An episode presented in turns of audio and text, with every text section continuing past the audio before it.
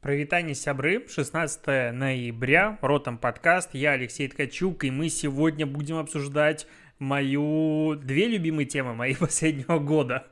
Монополия и свободу слова, и ну, классно, блин, что бы не обсудить. Короче, перейдем к новостям. На старте хочется проговорить а, мысль о том, что впереди Рождество, Черная Пятница, Новый год, ну, короче, вот это вот новогодняя вся мишура. Я сегодня поездил по городу, анализ сдавал, и вокруг уже начали наряжать, ну, вот Санкт-Петербург в Новый год. Меня, честно говоря, это немножечко удивляет, но, видимо, каждый год меня это удивляет, потому что плюс-минус в это время елки уже начинают ставить. Типа, какой Новый год? Еще полтора месяца, вы о чем? Но э, бизнес сам себя не продаст, поэтому, пожалуйста, вот впитывай новогоднее настроение. И конечно же, компании начали выпускать большое количество рекламы, роликов, вот это всей, ну, как сказать, мишуры новогодней именно роликов. Макдональдс снял, допустим, ролик, трогательную рекламу, в которой а, мать-одиночка пытается привить, ну не привить, а воз... как-то разжечь новогоднее настроение в своем сыне-подростке, а в нем внутри, когда она что-то делает, как бы загорается ребенок, но он его гасит, и он грустит. Но потом она едет с ним на МакАвто, они хавают Макдональдс, и в нем просыпается ребенок, они играют и все такое, и в конце он кладет, типа, Деду Морозу, Санта-Клаусу под э, эту печку, по-моему, морковку или там что-то печенье из Макдональдса. И я на это смотрю, я понимаю, что как бы бренд должен присутствовать в рекламе, потому что он за нее заплатил, он ее продвигает. Но у меня как-то вот во мне появился какой-то такой, как сказать, не меркантийный, не скептик, а очень странный человек, который смотрит на эту рекламу и такой, ну в смысле? Вот новогоднее настроение появляется после того, как ты съездил на Макафта. Ну что за херня? Ну типа, ну, ребята, ну, ну, не надо пихать сюда бренд. Или, допустим, Tesco. Вот на составе есть э, новость о том, что Tesco, это британская сеть э, магазинов, э, сделала рекламу под песню Oops, I Did It Again. Мне нравится песня, конечно же. Минутный ролик, в котором люди, находясь в магазине, дома и все остальное, перечисляют свои небольшие грешки в этом году. Типа, а вот я там плохо мыл руки, а вот я что-то еще. Ну, короче, такая пандемия грешки. Но при этом Теска говорит, побалуй себя и, типа, ты должен себя поощрить. И я такой внутри, опять же, это, скорее всего, профдеформация. И я уже оцениваю рекламу там типа с 10 ракурсов. Но вот смотрю на это и думаю, ага, в мире переизбытка, ну, как бы перепроизводства, в мире гибнущей экологии Теска призывает побаловать себя. И я как-то так внутри думаю, ну, блин, опасненькая коммуникация, с одной стороны. С другой стороны, как-то вот что-то не хочется, чтобы бренды лезли вот так неаккуратно в, опять же, праздники, потому что, ну, Новый год, мне кажется, в этом году очень многие ждут. Ну, у нас Новый год, там на Западе Рождество, как хочется, типа, забыть этот год. И тут бренды, типа, мы тоже рядышком, мы тоже рядышком. И вот как-то меня это, ну, раздражает в большей степени. То есть я пока, ну, я посмотрел очень много уже рождественской рекламы, меня пока ничего не зацепило, хотя бы хоть как-то. Допустим, Coca-Cola снял ролик, в котором девочка отдает папе своему письмо, типа Санта-Клаусу на Северный полюс. Он берет это письмо, и у него охренительная работа, он настраивает эти, как они называются, ветряки в океане. Ну, то есть, ну, там море, ветряки стоят, ветряные эти электростанции. Он сидит где-то на верхушке, а, пьет колу, что-то ест. Такой, блин, я же не отправил письмо своей дочке. Он пытается, ну, садиться на моторную лодку, пытается догнать корабль, моторная лодка переворачивается, его куда-то уносит в море, он через пургу, короче, он идет типа вечность. Вот фильм «Выживший» — это про него. Он реально пробирается через какую-то ужасную погоду, условия и все остальное, приходит к, на Северный полюс, к дому Санта-Клауса, приносит письмо, и как бы а, написано, что я ушел типа на Рождество, а, вернусь не скоро. И тут приезжает грузовик Кока-Кола. Он садится в этот грузовик Кока-Колы, ну, этот красивый, идеальный грузовик Кока-Колы новогодний, приезжает домой, открывает письмо, а там написано «Дорогой Санта-Клаус, сделай, пожалуйста, так, чтобы папа вернулся домой». И вот он типа пришел. И ты смотришь, и вроде бы как даже трогает. Ну, немножечко. С другой стороны, типа, ну, блин, ну, это...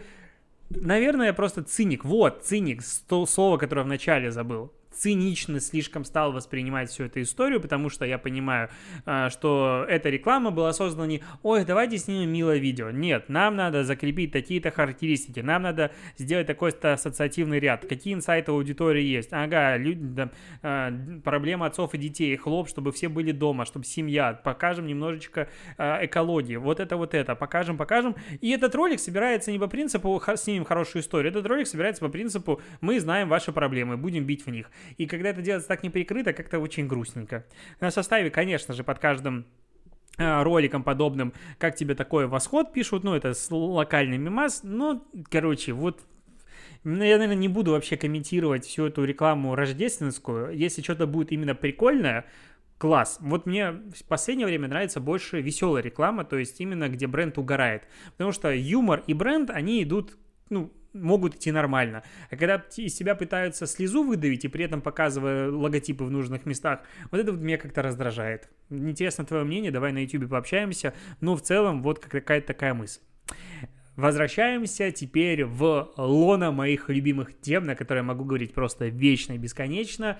И, наверное, я вот подумал, что стоит собрать какой-то гигантский монструозный материал, в котором разобрать все эти вопросы. Поговорим про монополизм. Вообще обожаю эту тему. Э, читаю статью «Активисты» — это некоммерческая организация НОИБ, ну, еще бы такое название, non of your business, типа не ваше дело. Так вот, активисты этих, э, этой организации в немецком и испанском органе по защите персональных данных подали туда жалобу на Apple из-за того, что у Apple, ну, в устройствах Apple сейчас есть трекер для рекламодателей IDFA, который Apple как бы с э, iOS 14 решил просто убить. Ну, то есть, ты, типа, теперь у тебя Apple будет, ну, спрашивает, а, хочешь ли ты делиться с рекламодателями своими данными, либо нет. Короче, эффективность э, рекламы, направленной на инсталлы, просто в заднице, вся отрасль постепенно охреневает, просто об этом как-то мало пишут, потому что, ну, это не про хэштеги писать, ну, логично. И, но при этом сейчас активисты подают эту жалобу, потому что а, обвиняют Apple в незаконном использовании на своих устройствах идентификатора для рекламодателей. А идентификатор позволяет компании, бла-бла-бла, отслеживать а, поведение пользователей. Ну, короче, это нужно для оптимизации рекламы. И... М- Этими жалобами мы хотим обеспечить соблюдение простого принципа трекера незаконно, если пользователь не дает на это своего согласия. Смартфоны личное устройство для большинства людей по умолчанию, но должно быть без трекеров. Вот что они говорят. А, полностью согласен, что смартфон это личное устройство.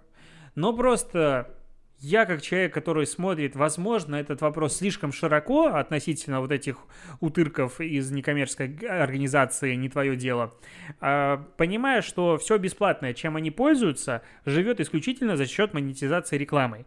При условии того, что мы вырубаем трекеры, и люди не дают свои данные, это либо умирает, либо начинает стоить денег. И пользователи оказываются в мире, где каждое приложение, каждый сайт требует оплату. Все очень просто. Ну, не бывает в этом мире ничего бесплатного. За тебя заплатил рекламодатель, чтобы показать тебе рекламу. Очень простая логика. Соответственно, если вот начать так перефразировать, этот человек говорит, а давайте-ка мы убьем половину приложений просто по причине того, что они не смогут нормально зарабатывать на рекламе, не смогут развиваться. Есть рядом гегемонты, которых денег до хрена и не смогут развивать свои продукты, а независимые издатели, скорее всего, этого делать не смогут, потому что у них не будет достаточно ресурсов. И вот как бы с одной стороны убивается экосистема, где за пользователя платит рекламодатель, с другой стороны ну, как бы Эффективная реклама, релевантная, это хорошо, это добро, всегда добро. А ты можешь, типа, если она тебя раздражает, скрыть ее и больше ее не будешь видеть. Но смысл в том, что если рекламодатель понимает, что тебе надо, ты будешь видеть интересную себе рекламу. Все очень логично. Я реально, когда захожу в почту Яндекса, у меня там сплошная недвижка, потому что я сейчас интересуюсь и выбираю участок для поддом, хочу купить. И у меня там десяток предложений, и я с удовольствием открываю каждую рекламу, потому что я сейчас ищу, и тут мне ее сами подкидывают. В чем проблема? И такого, таких примеров очень много. И, в принципе, хорошая, красивая реклама, она, ну, это классно. Ее делают, как правило, талантливые люди. Но если мы возвращаемся и говорим, что окей, у нас не будет никаких трекеров. Мы, допустим, даже забудем о том, что ну, рекламодатели могут и рекламные системы это уже к этому уже готовятся по совокупности различных факторов, которые можно собрать о пользователе, ну, как бы делать его такой слепок и все равно понимать, кто это такой, ну, есть там нюансики, опять же, не будем сейчас вдаваться в эти детали, а, то реклама становится неэффективной. Чтобы реклама хотя бы как-то отбивалась, она должна быть вырви глаз. Ну, то есть мы окунаемся в креативы из 90-х, вот, ну, ужас и жуть. И все такие, типа, вроде бы за приватность боремся с одной стороны, а с другой стороны, это вот условная приватность тянет за собой дофига всего. Короче, спорная тема. Я на стороне здесь рекламной отрасли, конечно же, как маркетолог. Возможно, надо, блин, вот надо найти где-то аудиторию людей, не маркетологов, не связанных, короче, с нами, и пообщаться с ними, поспрашивать. То есть, может быть, я просто вот углублен в эту отрасль и не понимаю, как люди на эту смотрят проблему, их бесит, допустим, ретаргетинг. Но вот, короче, такая мысль. А, к еще монополиям. Про Wildberries поговорим. Это был охрененно здоровый скандал. Я не знаю, а, долетали до тебя слухи или нет. Ну, короче, а, что произошло? По-моему, я это не раскрывал в подкасте вчера. Так вот, Wildberries за неделю до 11.11, .11, этот день холостяка, всемирный день шопинга, как угодно его можно называть, не помню точно как, отправил своим партнерам, люблю это слово, партнеры. Партнер, с партнерами так себя не ведут. Их не ставят в позу по собачьи. Короче, он отправил им письмо. Вот есть у, а, у американских компаний такое письмо называется case and deny. Ну, типа, ты его получил, и либо ты согласен, либо тебе хана. Ну, утрированно.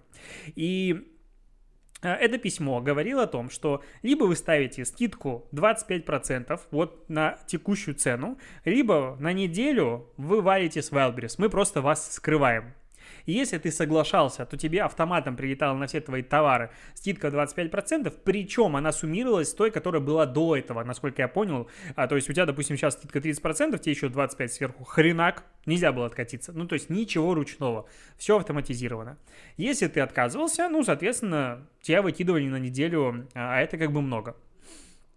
А, когда там особенно трафик идет и все остальное. Причем ты не мог вручную управлять скидкой. Ты мог, допустим, хотеть больше дать скидку. Нет, ничего не можешь. Только 25%. А, понятное дело, немножечко народ подохренел от такой истории. Кто-то начал писать об этом ну, в фейсбуках. И об этом написал в своем профиле владелец бренда Ковтеныша Александр Блохин. А, вот, причем он согласился на эту скидку. И все как бы хорошо, но говорит, ну это немножечко странно, мягко говоря. Его сначала заблокировали временно, а потом навсегда за эту историю. И, ну, понятно, это начали обсуждать, потому что, конечно, можно говорить о том, что Валберис и их площадка, что хотят, то и делают. Но вот это вот, что хочу, то и делаю в рамках экосистем дигимонтов, на которых объединяет безумное количество пользователей, уже немножечко не катит. То есть, когда ты слишком большой, ты сам себе перестаешь принадлежать.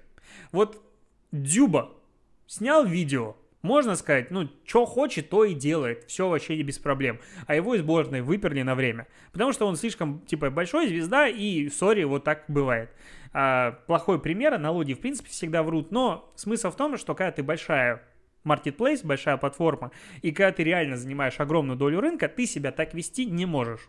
Не с точки зрения морали, с точки зрения каких-то дальнейших, как сказать, отношений с поставщиками, партнерами, не с точки зрения антимонопольного законодательства. Просто нашему ФАСу типа насрать, они подкасты записывают, поэтому они пока до Wildberries не добрались.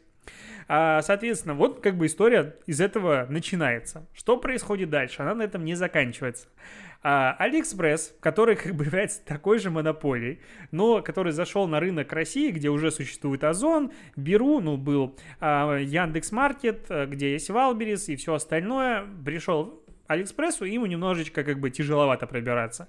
Но, видя эту всю ситуацию, они делают финтушами, и говорят о том, что мы предлагаем новым магазинам на площадке скидку в 25% за свой счет во время распродажи Черной Пятницы или на Новый год. То есть они готовы проспонсировать эту скидку за ну, новых э, предпринимателей, которые заходят на площадку прямо сейчас. И э, там 100 заказов доставить бесплатно, так еще там, короче, промо можно получить бесплатно. Ну, короче, очень много преференций. И они, конечно же, делают э, пресс-релиз вот такого, это цитата представителя компании. Мы видим сложную ситуацию на рынке. 2020 год был, мягко скажем, непростым для российских предпринимателей. Мы считаем, российскому бизнесу нужна поддержка, и со своей стороны постараемся предложить как можно больше инструментов в дополнение к существующим. Короче, подложили просто так такую мину Wildberries у, ну, как бы, это логично. Ты, ну, Wildberries в данном случае абсолютно полностью обсирается. То есть вот я как продавец, который, допустим, строит бизнес на агрегаторах и думает, куда делать ставку, вижу, что Wildberries, ну, просто нагнул ребят. Ну, по-другому не могу как сказать. Ну, типа, выламывать руки – это не то. Здесь именно нагнул, прям в ужасной в позе. И он нагибает своих партнеров, э, не дает им никакого выбора. Ну, то есть, либо не торговать во время распродаж, что странно, либо давай скидку 25%, что тоже странно. Ну, типа, фиксированная скидка на всех, ну, а если, я не знаю, продаю смартфоны какие-нибудь или что-нибудь еще. Ну, там физически ты не можешь дать скидку 25%, только если ты не производитель. Ну, то есть, не может такого быть. И, и, понятно, это не самый красивый поступок. Суммарно, вся эта история, ну, тут на VC есть статья, кто ее написал, а, Артур Ушаков. Написал, что 44 миллиона охватов в СМИ, 5 миллионов аудитории в соцсетях, а, суммарно получила вся эта история а, больше тысячи сообщений в соцсетях, надо понимать, опять же, что люди, которые писали об этой ситуации, это не, обычные пользователи, до них эта история не дошла. Это предприниматели, малый, средний бизнес, кто об этом высказывался, то есть и то, что смогли отследить система аналитики, то есть это далеко не полный список. А больше всего, конечно же, в Фейсбуке 47%, второе место Telegram 20%, потом ВК 18%, ну и все остальное копеечки. 68% а, сообщений отслеженных носят нейтральный характер, 31% негативный и только 0,8% позитивный. Я думаю, что это нейтральная позиция, там большая часть тоже негатива, просто не совсем корректно было размечено. Ну, есть у меня такое ощущение. А, Валберис, ну, понятное дело, что они после этого не закроются, но они показали, как они могут себя вести. То же самое, вот как условно Америка в прошлом году показала, что она может сделать с любой компанией, и, ну, на примере Huawei, и потом TikTok и все остальное. Сейчас очень многие, я думаю, задумались, международные корпорации, как может, могут повернуться дела. Ну, потому что это прецедент. То же самое Wildberries сейчас показали полностью, что они, как бы, что они могут делать. И вот, когда ты на это дело смотришь, думаешь, ну, что-то как-то вот не мешало бы начать это контролировать. Ну, то есть вот э, сейчас там в Европе опять сотни или два крупных корпораций типа Елпа и всего остального а, обращаются с иском, ну, с жалобой на действия Гугла, который продвигает свои собственные сервисы в ущерб, получается, свободной конкуренции. И с одной, опять же, стороны, тебе кажется, ну это Google, что хотят, то и делают. С другой стороны, ну, поиск Гугла уже давно это национ... ну, общечеловеческое достояние. Как он работает, как он показывает информацию, и поэтому компания не может продвигать там свои сервисы, типа убивая конкурентов, потому что они монополисты. То же самое, я считаю, должно быть с Wildberries, с остальными агрегаторами, маркетплейсами. То есть ты становишься слишком большим после, не знаю, когда у тебя есть 5 миллионов пользователей, или какое-нибудь такое значение именно в аудитории, потому что сейчас монополия это в большей степени про аудиторию. Вот как только у тебя становится какое-то количество аудитории, дальше у тебя должна быть, ну, я не знаю, э, вот как было там в Америке, это, конечно, убило отрасль автомобильную, э, Везде появились профсоюзы, которые требовали согласовывать, а, что будет на заводах и все остальное. А, то же самое в каком-то другом, более прогрессивном варианте должно быть, мне кажется, и у таких больших публичных корпораций. То есть ты хочешь это предложить, выноси на публичное слушание. Выноси, не знаю, пользователь пускай голосует. Что угодно. Ну, то есть это не только компания должна решать. И вот, допустим, возвращаемся теперь к моей второй любимой тематике – свобода слова. А, так вот, а, выборы в Америке как бы прошли, вроде бы отгремели, но при этом они показали очень много проблем, и консерваторы немножечко подофигели от того, как их мнение оказалось не то что неправильным – незаконным, как Твиттер все это дело скрывал, как Фейсбук удалял группы, и там появилось много вопросиков. И что удивительно, что и Байден, и Трамп ну, по сути, оказались на одной стороне недовольными соцсетями. В принципе, они были давно недовольными. Из-за, а, по-моему, поправка называется 230, я не знаю, закон 230, поправка 230. Это так называемый закон о добром самаритянине. И он позволяет что делать? Я, по-моему, про него уже несколько раз проговаривал, но смысл этого закона в том, что компания, ну вот, допустим, Facebook, она избавляется от ответственности за публикации своих пользователей, при этом компания может их модерировать, никого вообще не, спраш... ну, не э, спрашивая и при этом не считается издателем. То есть она несет ответственности за контент, но при этом его модерирует. А до этого закона как бы логика была такая, что если ты модерируешь что-то, значит ты отвечаешь за весь контент а как бы отвечать за то, что пишет почти 3 миллиарда человек на Фейсбуке, Facebook не может. Физически это невозможно. Но при этом сейчас а, Обама, уже как бы вообще не из стана Трампа, а, говорит о чем? О том, что эти компании являются, ну, они делают редакционный выбор вне зависимости от того, заложили они этот самый выбор в алгоритмы, либо нет. И речь идет о том, что как бы а, Facebook, Google и все остальные пытаются позиционировать себя в глазах общественности как независимую компанию, которая просто предоставляет платформу, типа для общения. Вот как а, оператор связи, допустим, там телефонная компания, мобильный оператор связи, чего угодно, интернет-провайдер. Типа мы вот просто трубы, по которым течет вода.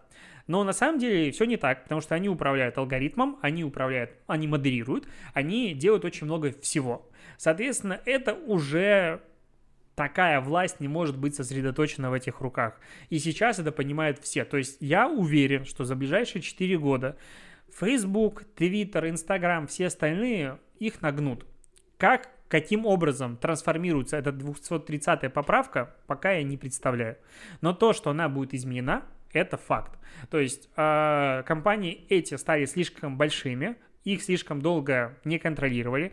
Но причем вот прикольно, что то, что у нас в России пытаются начать каким-то образом контролировать социальные сети, в том числе западные, это цензура, ну и прям убийство свободы слова, потому что вот кровавая ГБшня, она пытается э, транслировать только свою какую-то повестку. То, что то же самое происходит вообще везде в прогрессивном мире, э, ну, как бы там правильно.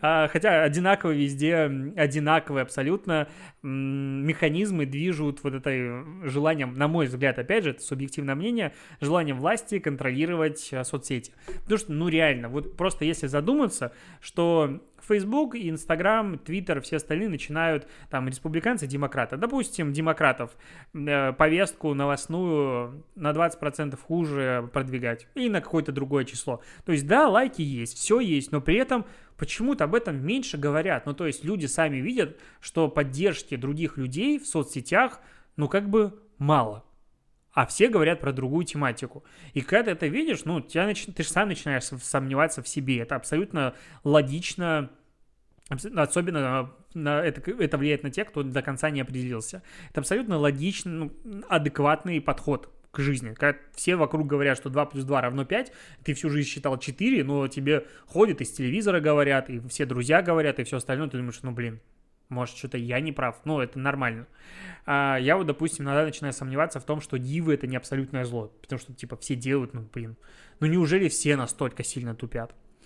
А, и если задуматься, что эта компания таким образом начинает управлять, то в целом они могут свергать правительство, менять вообще устои, что угодно. Просто пара компаний. Поэтому правительство их боятся. Поэтому их будут контролировать. И поэтому они заигрались. То, как, ну, понятно, что сейчас Твиттер не будет осуждать за то, что он скрывал, типа, сообщения Трампа. Но если подумать, что, типа, это непроверенная информация, так и Твиттер ее не проверил. Ну, то есть, ну, есть много информации, которую проверить в моменте нельзя. В принципе, большая часть информации в моменте не проверена. В смысле ты будешь это скрывать?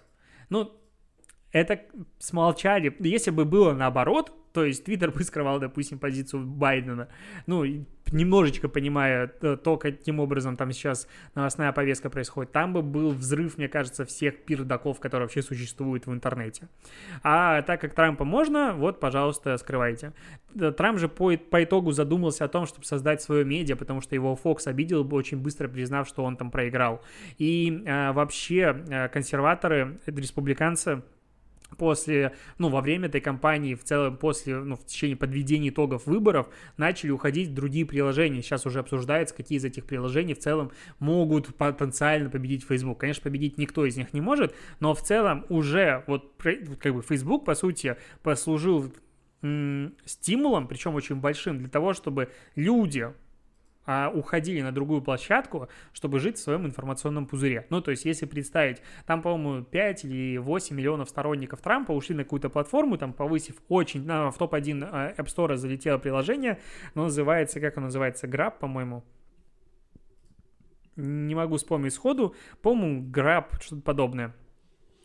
А, и уходит там, как бы, жить в своем в мире, ну, как бы, что от этого хорошего будет? От этого точно не будет хорошего. А, паб, пар, Парлер называется. Вот, э, с 4,5 миллионов до 8 миллионов увеличилось за неделю количество пользователей, и огромное количество туда народа пришло. И то есть уже начинают люди уходить, разочаровавшись этой, ну, как бы, политикой. Возможно, это временно, возможно, нет. То есть поляризация происходит очень сильная. Сложная задачка. Сложная задачка для решения, непонятно, как ее решат, но вот такая а, история. Тут еще прикольно такая, как новость абсурда. А, кафе, типа не кафе, а кофейня в Питере, Zoom, что-то там называется. И параллельно в Питере, в, напомню, на прошлой неделе не дали провести какой-то ЛГБТ-фестиваль сход, ну, потому что ковид и все остальное, и вообще эти слова, эти буквы нельзя использовать в одном э, предложении, в одном слове разогнали, не дали провести какой-то фест, и тогда комитет этого фестиваля, я не знаю, что там оно было, не, не вдавался в подробности, э, сказал, что они проведут его в Зуме. И на этой неделе закрыли кафе Зум. Потому что контролирующие органы тупанули и решили, что а, они говорили про кафе, а Zoom, конечно же, все имели в виду, что онлайн, ну, в приложении Zoom. Короче, не стоит называться в честь а, крупных сервисов, это не совсем логично и законно с точки зрения авторского права, ну и с точки зрения вот таких неожиданных прилетов, откуда не ждали, тоже так себе вариант. А что еще тебе рассказать? Ну, у Facebook э, мессенджера и Instagram директа просто неделя фонтанирующая обновлениями, и тут появился этот исчезающий режим на прошлой неделе в конце э, сообщений, кто-то его со мной включает, меня, честно говоря, раздражает, потому что, ну, во-первых, у тебя, допустим, в директе везде белая тема, этот ванишь режим почему-то выглядит черным, все это мелькает, короче, бесит. Ну ладно, он есть, и кому-то он, наверное, нужен а, для приватности. Но появилась другая новость, что этот Rights Manager а, это эко, не знаю, платформа Фейсбука, которая создана для создателей контента, которые устали жаловаться на свои посты, и ты делаешь, допустим, фотографии, ты делаешь видео, какой-то паблики его используют, потому что считают, ну, типа, мы же его распространяем, а все люди-то прям счастливы, когда твой контент берут и юзают на стороне и зарабатывают на этом. Нет, никто об этом не счастлив. А, соответственно, это всех достало, и Rights Manager — это агрегатор, который позволит контролировать, где распространяется твой контент. То есть он будет искать дубли того контента, который ты загружаешь, и вот, пожалуйста, ты будешь выбирать там, типа, его удалить, добавить туда свою отметку, что это ты создатель контента, ну и разные условности, там, чуть ли не монетизацию забирать. Вот, и с этого дня Facebook расширил эту программу, потому что она появилась в, в начале весны, насколько я помню. Вот, после После этого все я и куча моих знакомых попробовали туда получить доступ, никому не дали, даже авторам контента, который занимается исключительно визуалкой, был какой-то очень ограниченный тест. Сейчас программу расширили, поэтому возможно, возможно, а, мы сможем все-таки контролировать, э, где распространяется наш контент. Кроме того, э, в Директе, в мессенджере появляется возможность совместного просмотра видео, там типа IGTV, просто ленту, вообще можно будет смотреть там что угодно. И в теории, опять же, в рамках самоизоляции, когда люди сидят по домам, и посидеть с друзьями, позалипать, допустим, в какую-нибудь ленту, прикольно, почему бы нет. То есть, ну, возможность появилась она в мессенджере еще в начале весны, ой, в начале осени, сейчас выкатилась Директ, и, в принципе, принципе, надо привыкать к тому, что все, что появится в, дир... в мессенджере, придет в итоге и в директ. Ну, и Директ, который изначально был мертворожденным, становится более-менее удобным каким-то мессенджером. Хотя у меня там теряется абсолютно все, я не понимаю, почему в мессенджере до сих пор нет возможности искать по ключевым словам. То есть можно искать только по юзернеймам, почему по ключевым словам в самих чатах, то есть я хочу вбить, допустим, как в Телеграме, не знаю, там, пин-код, и во всех диалогах, которые у меня есть, он находит мне слово пин-код. Вот этого мне очень сильно не хватает, потому что я бы туда писал, не знаю, реклама и находил бы все запросы рекламодателей, которые я по какой-то причине упустил. Ладно, на этом все. Спасибо, что дослушаешь подкаст. Услышимся с тобой увидимся завтра. Покеда.